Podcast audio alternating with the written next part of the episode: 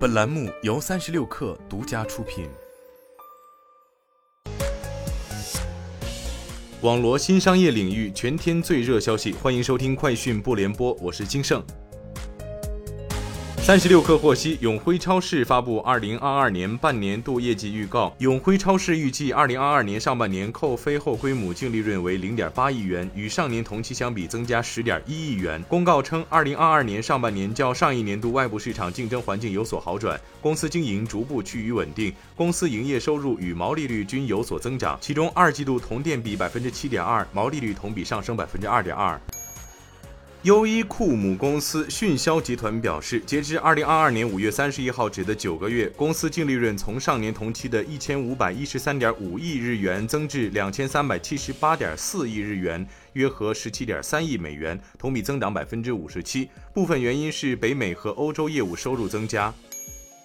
据报道，三星显示器2022年第三季计划供应 Galaxy S22、苹果 iPhone 十四系列等手机 OLED 面板约1.45亿片，较2021年同期减少25%。若消息属实，终端市场需求将再添阴霾。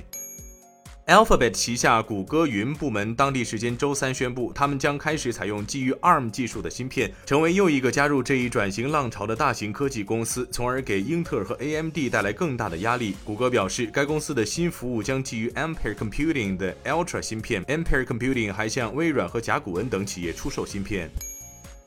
虽然全球智能手机市场可能已经陷入困境，但苹果公司的 iPhone 十三仍然卖得不错，而且即将上市的新一代产品 iPhone 十四的表现可能会更好。知情人士称，苹果已经开始试产 iPhone 十四，并计划于八月份量产，而且苹果已经告知供应商，iPhone 十四上市后的初期销量将高于一年前的 iPhone 十三。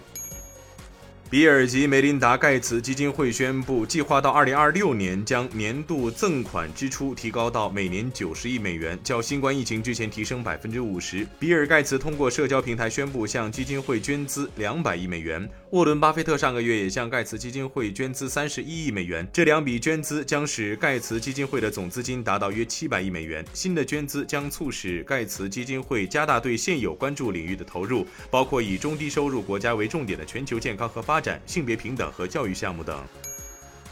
松下将投资数十亿美元，在美国堪萨斯州的第二家电动汽车电池工厂为特斯拉供应一种新的高容量电池。到二零二八年，松下的电动电池产能将在目前每年约五十吉瓦时的基础上增加两到四倍。松下表示，将视和歌山工厂的生产盈利情况，再决定是否建设新的生产设施。